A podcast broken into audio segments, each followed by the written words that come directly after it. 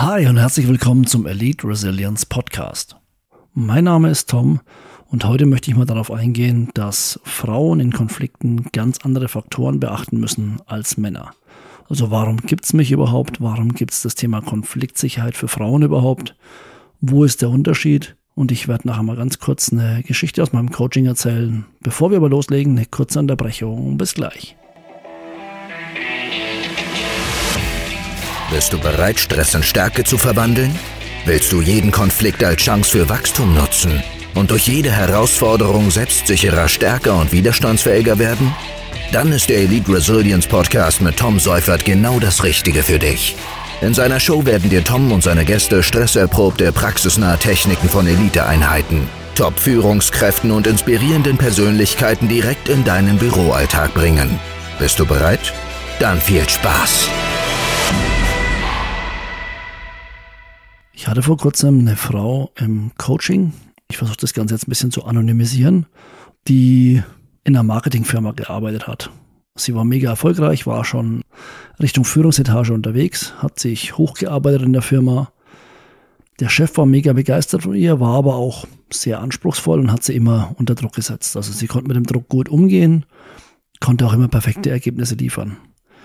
Irgendwann ist es leider trotzdem passiert, dass sie krank wurde. Also die erkrankte an Burnout, musste sich dann ein paar Wochen rausnehmen lassen, hat das Ganze eh schon limitiert auf ähm, drei Monate. Ein Burnout, wer es kennt, das dauert oftmals leider viel länger. Und als sie zurückkam, hat sich das komplett gewendet. Also der Chef, der sonst immer sehr begeistert von ihr war, hat sich irgendwie komplett verändert. Der war nicht mehr nur fordernd, sondern er war schon aggressiv bis feindselig. Wenn sie kleine Fehler gemacht hat, hat er sie angebrüllt, hat sie auch oft vor den Kollegen schlecht gemacht, dass sie ja nicht mal ihre Arbeit leistet, wie sie es machen soll. Am Anfang hat die Dame erstmal versucht, das Ganze abzutun und dachte sich, naja, mein Gott, der hat halt einen schlechten Tag, eine schlechte Woche, einen schlechten Monat. Aber wie man schon raushört, war das Ganze inzwischen der Alltag. Es ging so weit, dass sie Angst hatte, auf die Arbeit zu gehen, dass sie sich die ganze Zeit unruhig gefühlt hat, also so eine innere Unruhe, die Arbeitsleistung hat nachgelassen und in der Arbeit hat sie immer das Gefühl gehabt, sobald der Chef in der Nähe war, dass sie sich wie auf Eierschalen bewegt. Also sie musste immer genau aufpassen, was sie sagt, genau aufpassen, was sie macht.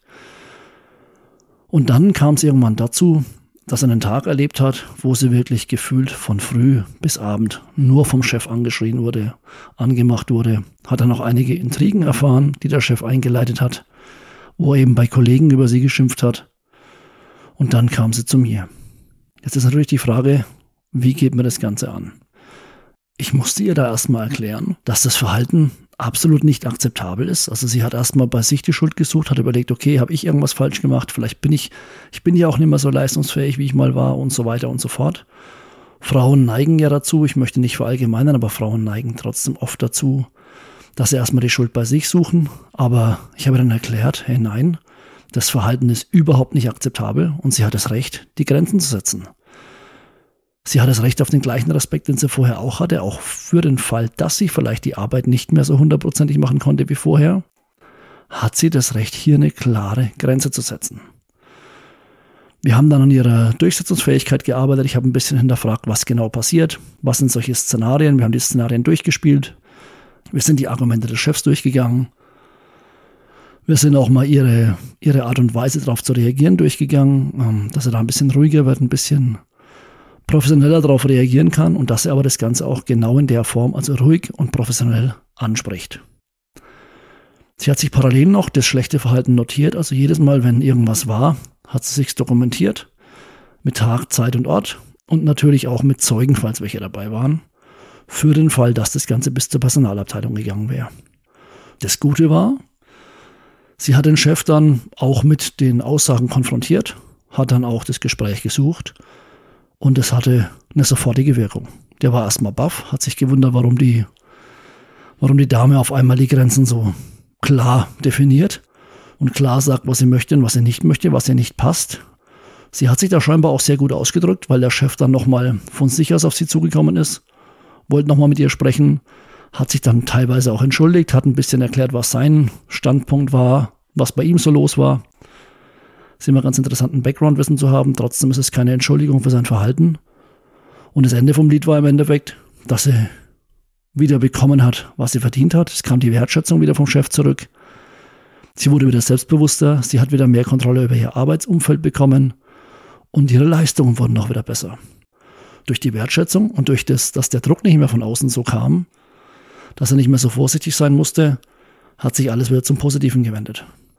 War jetzt ein gutes Beispiel, ist Gott sei Dank gut gegangen, ist als Coach auch immer eine Herausforderung, aber das ist für mich jetzt mal der Einstieg zu überlegen, okay, warum oder was ist bei Frauen eigentlich anders in Konflikten als bei Männern? Was kann man, darf man da beachten? Worauf muss ich da eingehen als Coach? Was muss ich wissen? Und was muss ich vielleicht, äh, welche Stellschrauben muss ich ein bisschen anders verstellen, als ich es jetzt bei Männern machen würde? Und dafür habe ich jetzt für euch mal ein paar Ideen, Lösungsmöglichkeiten beziehungsweise ein paar ähm, Ansatzmöglichkeiten, was genau anders ist bei Frauen als bei Männern. Also grundsätzlich kann man mal sagen, Natürlich geht es wie immer erstmal darum, dass Frauen meistens anders erzogen werden, teilweise natürlich auch andere Erfahrungen haben, andere Erwartungen, andere Normen als Männer. Bei der Erziehung geht es schon los und zwar ist es ja oft so, auch da wieder, ich möchte nicht verallgemeinern, aber es ist oft so und aus meiner Erfahrung so, was ich so als Feedback von den Frauen bekommen habe, dass Frauen oft dazu erzogen werden, eher kooperativ und fürsorglich zu sein, und Männer sind eher so diejenigen, die wettbewerbsorientiert und durchsetzungsfähig sein sollen. Das heißt, bei Frauen ist es dann oft so der Fall, dass die Konfrontation eher vermeiden und die Beziehung über ihre Zielerreichung stellen.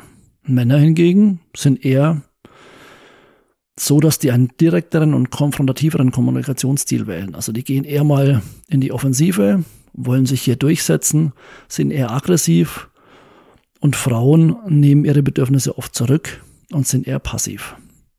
Jetzt dadurch, dass die Beziehung über das eigentliche Problem gestellt wird bei Frauen, gehen sie Konflikten natürlich eher aus dem Weg. Versuchen eher einen Kompromiss zu finden, versuchen die Beziehung aufrechtzuerhalten, ob das jetzt zum Teammitglied ist, zum Chef ist, wenn da ein gutes Verhältnis da war. Auch wenn sie ihre eigenen Bedürfnisse oder Wünsche opfern müssen. War jetzt ja auch in dem Beispiel der Fall. Also sie hat versucht, die Beziehung aufrechtzuerhalten. Sie hat sich ja gut mit dem Chef verstanden.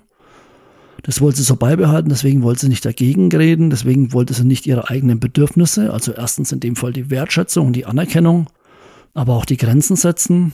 Und da ist natürlich schon mal ein riesen Knackpunkt, wo man ganz anders ansetzen muss als bei Männern. Bei Männern ist die Beziehung oftmals, ich sage nicht egal, aber wenn es der Beziehung schadet, dann ist es einfach, dann gehört es mit dazu. Bei Frauen, wie gesagt, oftmals leider nicht. Der nächste Punkt ist was, was ich auch schon in anderen Podcast-Folgen gesagt habe, und zwar, dass Frauen ja dazu neigen, an ihren eigenen Fähigkeiten zu zweifeln. Und dann auch zögern, sich in Konfliktsituationen durchzusetzen. War auch hier der Fall leider. Also sie hat ja gesagt, naja, sie wurde ja jetzt schlechter durch das Burnout, das sie hatte, ist ja nicht mehr so leistungsfähig. Sie hat nicht mehr die Fähigkeiten. Und die haben uns ja öfter unterhalten und sie hat dann auch erzählt, was sie aus dem Team für Feedback bekommen hat. Die Fähigkeiten waren genauso da wie vorher. Die hatte die gleichen Fähigkeiten. Natürlich hat die Leistungsfähigkeit ein bisschen gelitten, aber das kam auch durch den Druck vom Chef. Das heißt, Frauen neigen dazu, an den Fähigkeiten zu zweifeln, zu zögern, sich durchzusetzen, für sich selbst einzutreten und wieder die Bedürfnisse durchzusetzen. Männer neigen eher dazu, die Fähigkeiten zu überschätzen. Wie ich vorhin schon gesagt habe, die sind dann eher aggressiv, konfrontativ und die versuchen dann auch das zu bekommen, was sie wollen. Der nächste Punkt ist, dass Frauen oftmals allgemein auf mehr Widerstand stoßen, wenn sie versuchen, sich am Arbeitsplatz durchzusetzen. Das kann es ihnen erschweren, in Besprechungen beispielsweise mal das Wort zu ergreifen, in Meetings oder eine höhere Bezahlung auszuhandeln und auch da für ihre eigenen Ziele und Bedürfnisse einzustehen. Da geht es schon los, dass allein das Wort Verhandlung bei vielen Frauen eine Gänsehaut auslöst oder eine Unsicherheit auslöst, weil sie ungern verhandeln wollen. Nochmal, ich weiß, ich verallgemeiner hier, aber es ist oftmals leider so aus der Erfahrung, die ich so von den Frauen als Feedback bekommen habe. Allein das Wort zu ändern von verhandel mal ein besseres Gehalt zu frag doch mal nach mehr Gehalt macht schon einen riesen Unterschied. Weil fragen, ja, fragen kann man schon mal. Aber verhandeln, puh, oh, ich weiß auch nicht, bin ich es überhaupt wert? Geht es überhaupt? Da schlägt das Imposter-Syndrom vielleicht wieder mit durch. Ich erwähne das oftmals in meinen Folgen. Also da ist auch wieder ein Faktor, der bei, dem, bei der Konfliktfähigkeit mit reinspielt als Coach, wo ich darauf eingehen muss. Was auch ein sehr großer Faktor ist, der nicht zu unterschätzen ist, sind die geschlechtsspezifischen Vorurteile, die Stereotypen und die Hürden, die hier gestellt werden. Was sind es beispielsweise für welche? Ein Vorurteil ist beispielsweise, dass Frauen weniger kompetent sind oder weniger geeignet für bestimmte Aufgaben. Das spielt auch ein bisschen mit rein bei dem Thema gläserne Decke. Das heißt, die unsichtbare Barriere, die Frauen daran hindert oftmals, trotz der Qualifikationen und Fähigkeiten, die sie haben, in die höheren oder höchsten Ebenen eines Unternehmens aufzusteigen. Da haben es Männer oftmals leichter, für Frauen ist da eine Barriere vorhanden. Auch die Stereotypisierung, also dieses, diese Vor, Voreingenommenheit, dass Frauen anhand ihres Geschlechts emotionaler sind und weniger durchsetzungsfähig als Männer, spielt hier mit rein. Sexuelle Belästigung im Arbeitsumfeld beispielsweise durch Annäherungsversuche, Kommentare, Gesten, einschüchterndes Verhalten, das macht Frauen oftmals auch zu schaffen, wo sie auch andere Konflikte haben als Männer. Die Quotenregelung. Es wird eine kleine Anzahl von Frauen beispielsweise eingestellt, um eine Quote zu erfüllen, ohne aber denjenigen die gleichen Möglichkeiten oder die gleiche Unterstützung zu bieten, wie Männern geboten wird.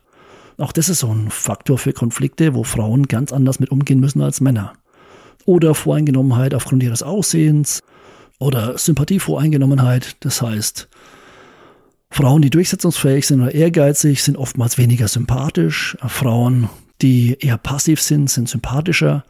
Also solche Vorannahmen, Vorurteile, geschlechtsspezifische Vorurteile, Stereotypen, mit sowas müssen sich Frauen auch auseinandersetzen. Das Problem haben Männer selten bis nie. Ein weiterer Faktor oder eine weitere Herausforderung für Frauen besteht oftmals darin, dass von Frauen schon fast erwartet wird, dass sie im Umgang mit Kollegen oder mit Klienten, Kunden eher so den fürsorglichen oder kooperativen Ansatz wählen. Aufgrund ihrer Erziehung sind sie dazu ja besser in der Lage. Und das erschwert Frauen oftmals auch die Möglichkeit, als autoritär oder durchsetzungsfähig wahrgenommen zu werden, was wiederum das Selbstvertrauen untergräbt und auch die Durchsetzungsfähigkeit in Konfliktsituationen. Also man merkt, das sind ganz viele Faktoren, die bei Frauen ein bisschen anders angegangen werden müssen als bei Männern. Es gibt noch wesentlich mehr. Ich wollte jetzt mal ein paar benennen, dass wir mal wissen, wovon wir überhaupt reden und wo der Hauptunterschied ist. Welche Möglichkeiten habe ich jetzt als Frau hier anzusetzen, mich hier zu verbessern, ohne dass ich direkt einen Coach brauche? Falls du einen brauchst, komm gern zu mir. Aber auch ohne einen Coach kann ich ein paar Tipps geben, mit denen du arbeiten kannst, um hier ein bisschen besser zu werden.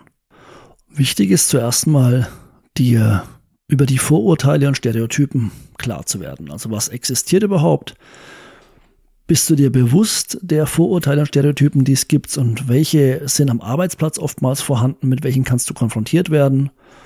Und dann musst du für dich entweder alleine oder gemeinsam mit einem Coach Strategien entwickeln, um da entgegenzuwirken. Das können Durchsetzungsfähigkeitstechniken sein, Argumentationstechniken, Schlagfertigkeitstechniken, wie kannst du in deiner Körpersprache arbeiten, um eben hier die Selbstsicherheit und Autorität auszustrahlen, die du brauchst? Ein nächster Punkt, eine nächste Möglichkeit ist, dass du einen Kommunikationsstil entwickelst, der zu dir passt. Also du musst nicht unbedingt einen männlichen Kommunikationsstil annehmen, um dich hier am Arbeitsplatz erfolgreich durchzusetzen. Es geht darum, dass du einen Kommunikationsstil bekommst, mit dem du authentisch und angenehm rüberkommst, also dich authentisch und angenehm fühlst und trotzdem selbstsicher, selbstbewusst und effektiv rüberkommst. Effektiv heißt durchsetzungsfähig, dass du weißt, wie kannst du dich am besten verkaufen, wie kannst du klare Grenzen setzen, wie kannst du dich durchsetzen und wie kannst du deine Ziele erreichen. Nächster wichtiger Punkt, und das ist für mich eigentlich mit der wichtigste, dass du Rollenspiele machst. Rollenspiele, die dir helfen, also Szenarien, die dir helfen, die Konflikte am Arbeitsplatz besser zu lösen.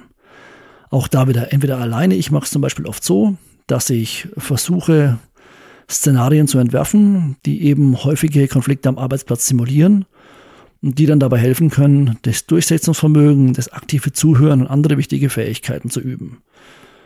Die Kommunikations- und Konfliktlösungsfähigkeiten zu steigern, das geht, wie gesagt, meistens besser, wenn du es mit jemandem zweiten zusammen machst, der dann den, den Gegenpart spielt. Oftmals ist ein Mann natürlich wesentlich praktischer als eine Frau dann könnt ihr das sehr äh, realitätsnah machen und du kannst für dich überlegen, welche Situation hattest du schon im Berufsleben, mit welchen hattest du vielleicht Schwierigkeiten, wo bräuchtest du vielleicht Lösungsmöglichkeiten und kannst das Ganze dann Stück für Stück verbessern. Immer wichtig, das Ganze in einem neutralen, sicheren Umfeld üben. Nicht gleich im Job äh, versuchen mit einem Kollegen mal einen Konflikt anzufangen oder mit dem Chef und zu schauen, ob das Ganze da funktioniert, sondern versuch das Ganze erstmal für dich zu verinnerlichen. Schau, wie kommst du, wo kommst du an deine Grenzen bei diesem Rollenspiel, bei diesen Szenarien? Wo kannst du was korrigieren, was nachsteuern? Wie fällt es dir leichter? Hast du für dich einen roten Faden? Ich habe auch in der Podcast-Folge das Thema roter Faden angesprochen. Das heißt, eine, eine standardisierte Vorgehensweise, die dir auch im Hochstress hilft, dich erstmal entlang zu hangeln, dich wieder zu sammeln, dein Großhirn wieder anzuzapfen und dann vielleicht besser für dich einstehen zu können. Also Rollenspiele sind für mich mega, mega wichtig. Szenarien aus dem Arbeitsalltag nutzen, um da wirklich direkt zu üben, wie kannst du das Ganze einsetzen und wie kannst du dich da am besten behaupten. Was natürlich auch gut ist, ist, wenn du dich vorbereitest. Bevor du irgendwelche Gespräche hast, dann nimm dir ein bisschen Zeit, deine Gedanken ein bisschen zu sortieren und die Argumente im Voraus vorzubereiten. Dass du dich während des Gesprächs wesentlich sicherer fühlst, besser vorbereitet fühlst und dich besser durchsetzen kannst. Es gibt nichts Schlimmeres, wie ein Konfliktgespräch zu führen oder ein Gespräch zu führen, wo du dich durchsetzen möchtest, Grenzen ziehen möchtest, Grenzen setzen möchtest und dir aber die Argumente fehlen. Also von daher schau, dass du dich optimal vorbereitest, kombiniere die Faktoren miteinander. Das heißt, sei dir der Vorurteile und Stereotypen bewusst, Schau, welcher Kommunikationsstil dir liegt. Wie kannst du dich am besten präsentieren? Wie kannst du dich authentisch präsentieren? Dann schau, dass du Rollenspiele nutzt, um hier reinzukommen, also die Konflikte aus dem Arbeitsalltag zu nutzen. Und wenn es dann soweit ist, bereite ich speziell auf dieses Gespräch vor. Natürlich, wenn es möglich ist, wenn nicht, nutze immer wieder einen roten Faden, um da zurückzufallen, um eine Rückfallebene zu haben und dich wieder zu sammeln und dein Hirn wieder anzapfen zu können, aus dem Stressmodus rauszukommen. Wenn du dich vorbereiten kannst, bereite dich vor und dadurch bist du wesentlich selbstsicherer und wesentlich durchsetzungsfähiger. Das sind meine Tipps, das waren meine Hinweise, was der Unterschied bei Konflikten von Frauen und bei Konflikten von Männern ist, was das Ganze so beeinflusst und wie du da ein bisschen selber, sag mal, dich unterstützen kannst, deine Möglichkeiten optimieren kannst, um hier besser aufzutreten oder für dich einzustehen. Ich bedanke mich wie immer für das Zuhören. Schön, dass du die Podcast-Folge angehört hast. Ich wünsche dir wie immer alles Gute. Pass gut auf dich auf, bleib gesund. Bis bald, mach's gut und ciao.